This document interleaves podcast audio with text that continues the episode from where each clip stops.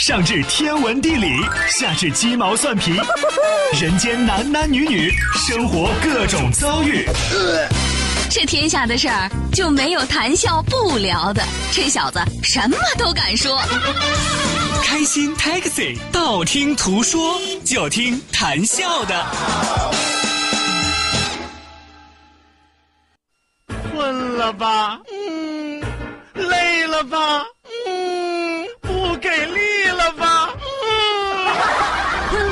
不给力了，就听谈笑呀，听开心 Taxi，道听途说。生活难免苦辣咸，谈笑陪你说甘甜。开心 Taxi，道听途说，FM 九十二点六，谈笑为你而说。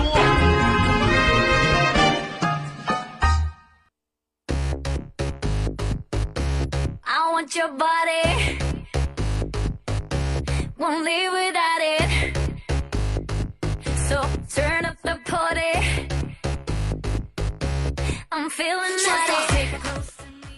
接下来将为您出具的是中年程度调查表，请自己核算你得多少分儿。尝试减少熬夜得十五分儿，不露脚脖子得十分儿，开始尝试泡脚得十分儿，不用妈妈提醒就自动穿上秋裤。得十分儿。已经开始脱发得十五分儿，买衣服先看厚不厚，不看美不美得十分儿，能独自拧开瓶盖儿得十分儿，从喜欢大叔变成喜欢小鲜肉得十五分儿，聊天软件使用频率降低得五分儿。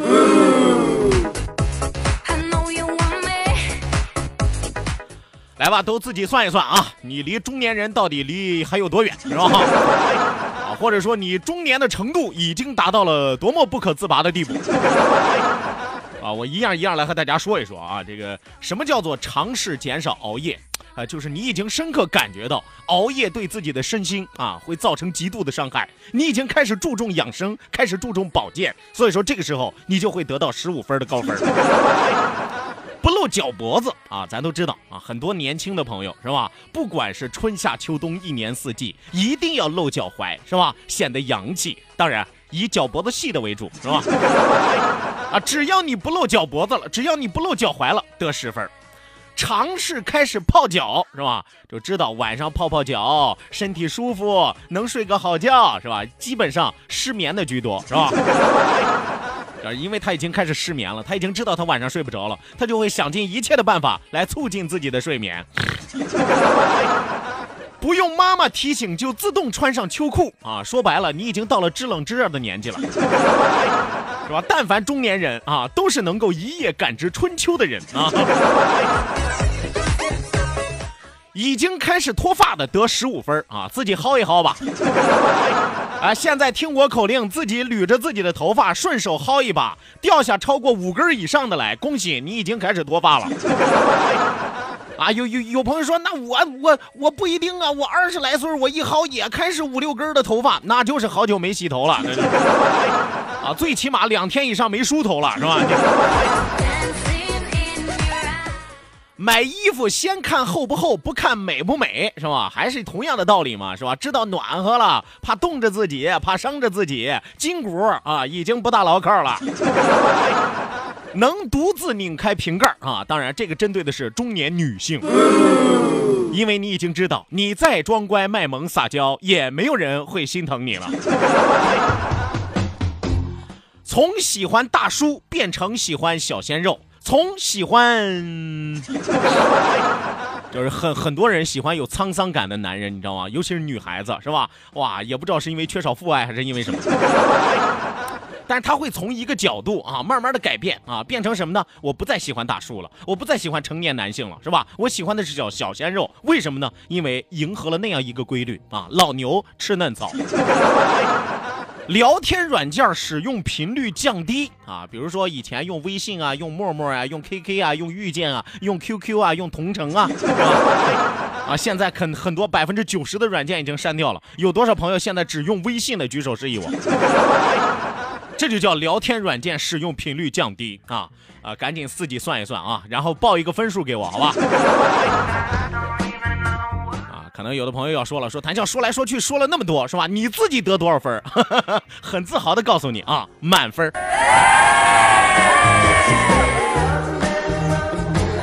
来吧，收音机前的听众朋友，欢迎您准时走进活力调频九二六，这里是由中年油腻男为您追。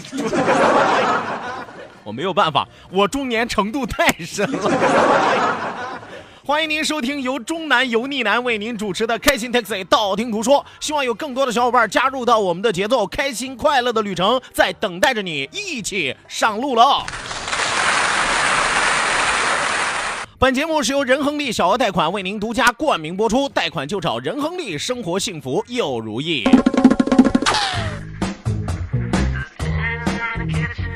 来吧，希望有更多的小伙伴啊，希望有更多的这个年轻的朋友啊，年老的朋友啊和中年的朋友，是吧？今天的节目一旦提起中年人，是吧？这三个字啊，显得格外的扎心啊啊！当然，我不知道你们分数是多少啊。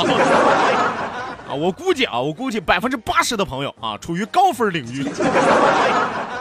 来吧，希望有更多的小伙伴抓紧时间行动起来，发送微信来猜到我们的节目互动当中来说一说，笑一笑，不说不笑不热闹，笑一笑，咱们就十年少。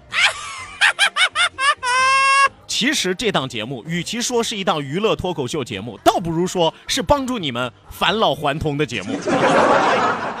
呃，一定要记住我们的两处微信交流平台，一处呢是我们九二六的公众微信账号 QDFM 九二六 QDFM 九二六，那另外一处是谈笑个人的公众微信账号，谈笑两个字一定要写成拼音的格式，谈谈笑笑，后面加上四个阿拉伯数字一九八四，最后还有两个英文字母，一个 Z 一个勾，一个 Z 一个勾啊。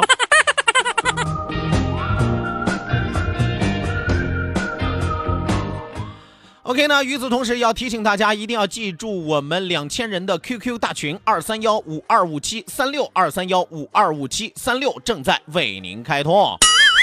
除此之外，网络收听欢迎您手机下载蜻蜓 FM，搜索青岛西海岸城市生活广播，或者是直接关注我们九二六的公众微信账号 QDFM 九二六，正在为您同步直播。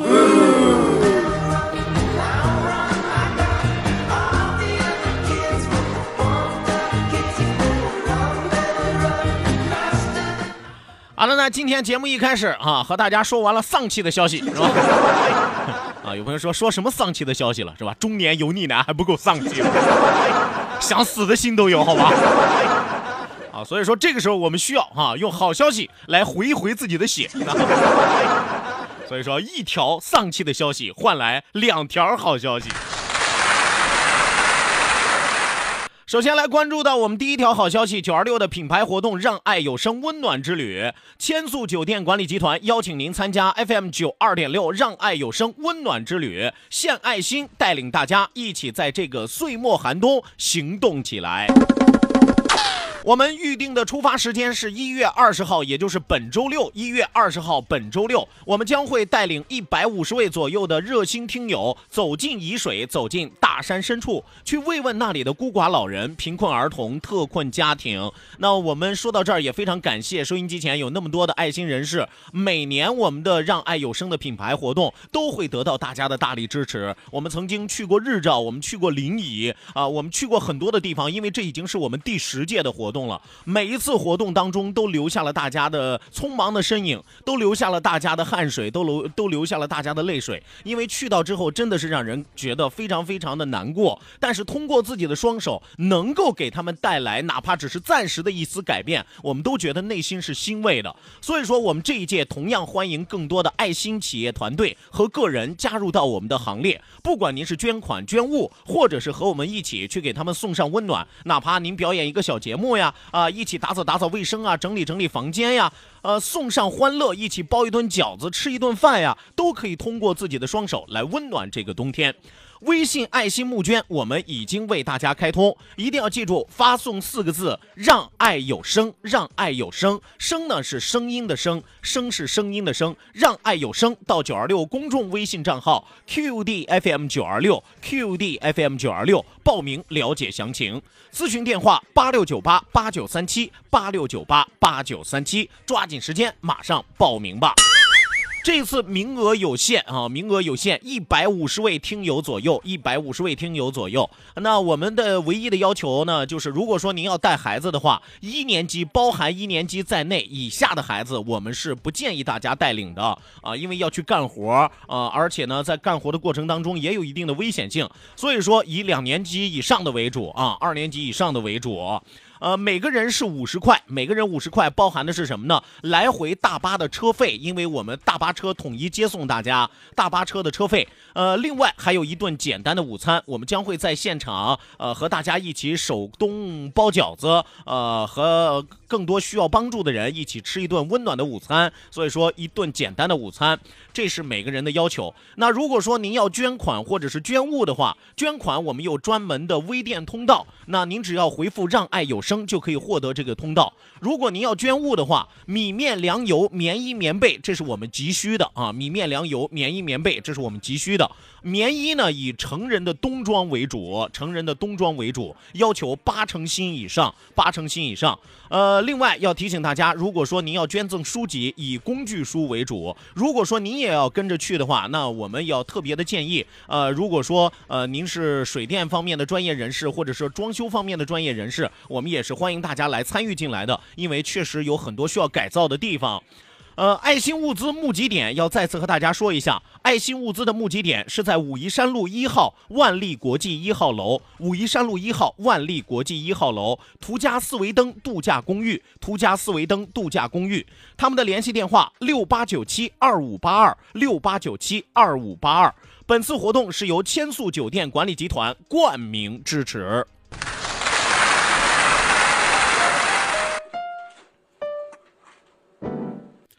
好的，那抓紧时间来关注到我们第二条好消息，是二零一八冬令营的一条消息，马上就要放寒假了啊！孩子们基本上考试的也都已经开始了，是吧？呃，寒假呢也就在这个周到下个周左右的时间。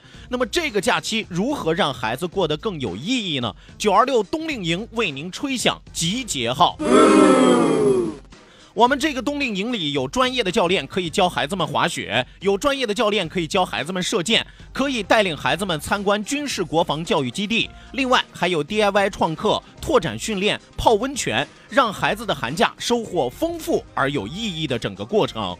本次活动课程视频直播，那么家长呢可以通过视频看到孩子们是在冬令营里如何快乐的学习的，又是如何健康的成长的。想要报名参加冬令营的家长和孩子们一定要注意，关注九二六公众微信账号 QDFM 九二六 QDFM 九二六，直接回复“冬令营”三个字，直接回复“冬令营”三个字，了解详情，并且抓紧时间报名吧。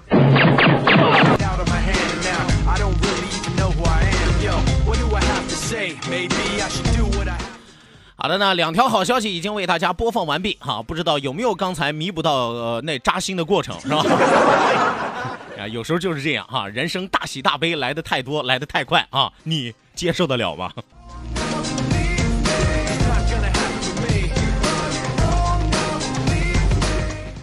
好的呢，收音机前的听众朋友，马上为您送出我们第一时段道听途说，打开历史的书，点亮信念的灯。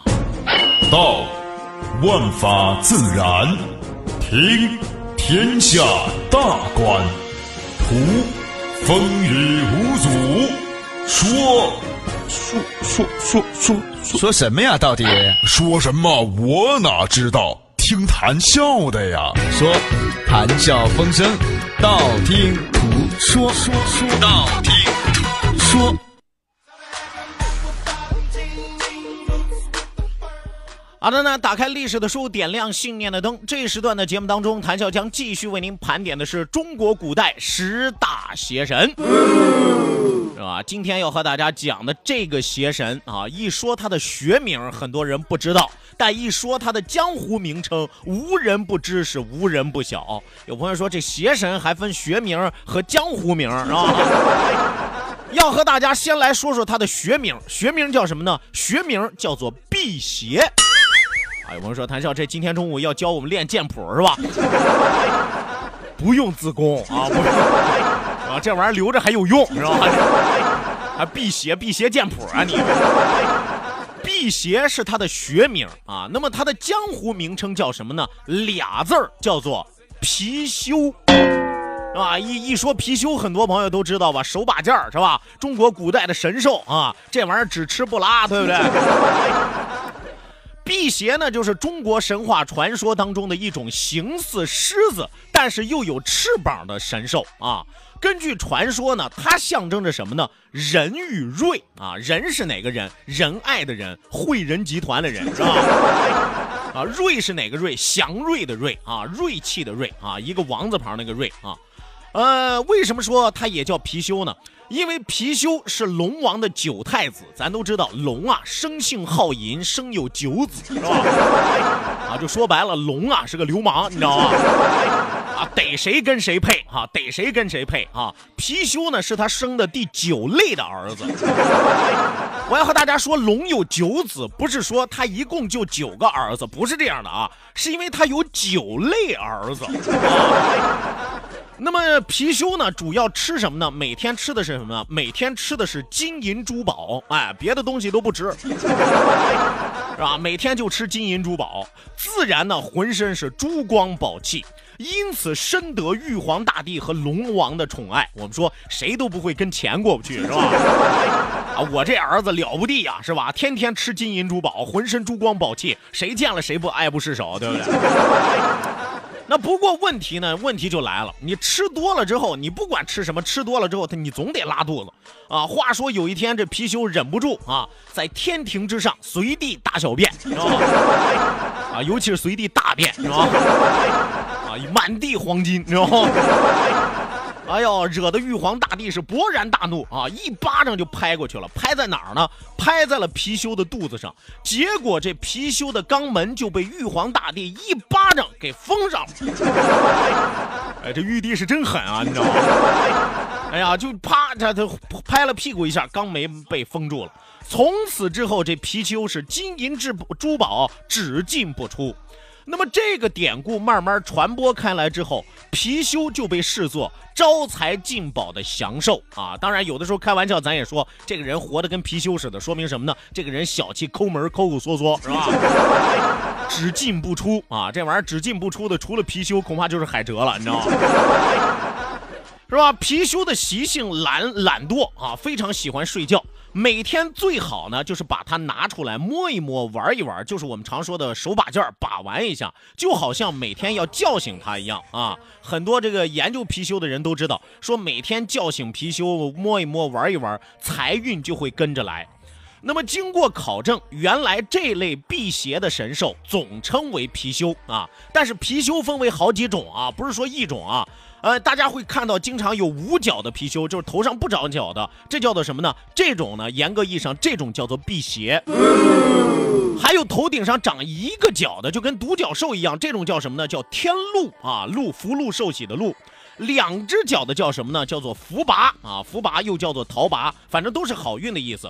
其实福拔就是桃拔，应该总称为辟邪。那么细分，刚才和大家说了一共三类，辟邪就是有翅膀的狮子，是吧？简称辟邪。天鹿呢，其实就是天上的神鹿，是吧？天上骑的那种鹿，是吧？神仙骑的一种鹿，麒麟的一类啊。桃拔呢，福拔或者桃拔，就是由羚羊尊化而来的神兽啊。大家记住了，这三种还是本质上有区别的。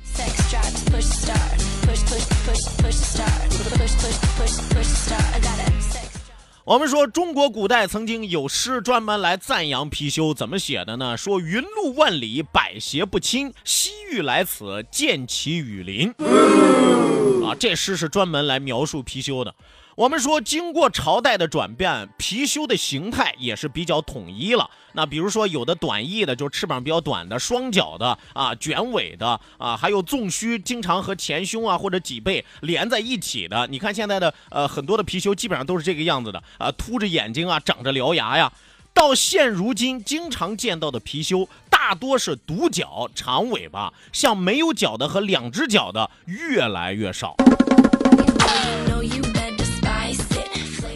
我们说，为什么貔貅自古受到人们的喜爱呢？是因为古代的这这闲人异士啊，闲人异士啊，不是说闲的没事儿那种闲人啊，就是淑贤的贤啊，有贤德的人啊。古代有贤德的人就认为啊，说命是注定的，但是运程呢是可以改变的。所以说，中国民间啊有一句是绕口令啊，顺口溜是怎么说的呢？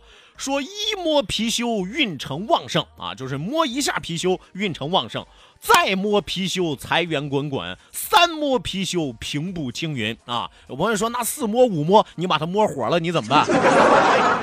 是吧？谁愿意让你老摸人家，对不对？那，一摸貔貅运程旺盛，再摸貔貅财源滚滚，三摸貔貅平步青云，这都是美好的祝愿。说起这个辟邪啊，谈笑再和大家多讲几句啊。其实辟邪这种说法起源于什么时候呢？起源于原始宗教的特步符号啊，有点像图腾崇拜是吧？是禁忌的一种对对象，和图腾呢它是相对的。不同部落形成的背景也是不同的，图腾和禁忌的对象也是不一样的。简单来说吧，呃，给大家举个例子，你比如说商周时期啊，商周时期那个时候特步符号是什么呢？饕餮是吧？咱都知道有个词儿叫做饕餮盛宴啊，就指大吃特吃是吧？饕餮的纹饰最早是在青铜礼器上广泛应用的啊，这是一种常见的辟邪。那么传说呢，饕餮是一类猛兽，贪婪狠毒，食人未半而死。什么意思呢？吃人啊，吃到一半的时候噎死了 啊，这玩意儿叫饕餮啊。那么商代和西周呢，以此为禁忌，并且把这个图案铸在了青铜礼器的表面。那么祭祀的时候呢，下边以炭火焚烧，上边以热水蒸煮，使它备受折磨和煎熬，以示对于饕餮的惩戒。啊，大家也要知道，你看到很多这个古代的一些出土的文物呀、古董上面，为什么会有一些不同的图案？为什么会有一些不同同的长的一些妖魔鬼怪的一些东西？其实它是有它的特定意义的啊。饕餮就是作为那个时候，其实辟邪也是一样的。最早的这个貔貅啊，也是被当做这个东西啊，纹在有一些青铜器上呀、一些石器上啊、礼器上啊，它都来表达当时的不同的朝代的寓意。啊，当然到了今天不一样了啊，就是手把件儿啊，就是财迷心切，是吧？来吧，这一时段的道听途说为您说到这儿，讲到这儿，稍事休息，为您送出半点的天气和路况信息，千万不要走开，继续锁定活力调频九二六，这里是正在为您直播的开心 Taxi 道听途说。No?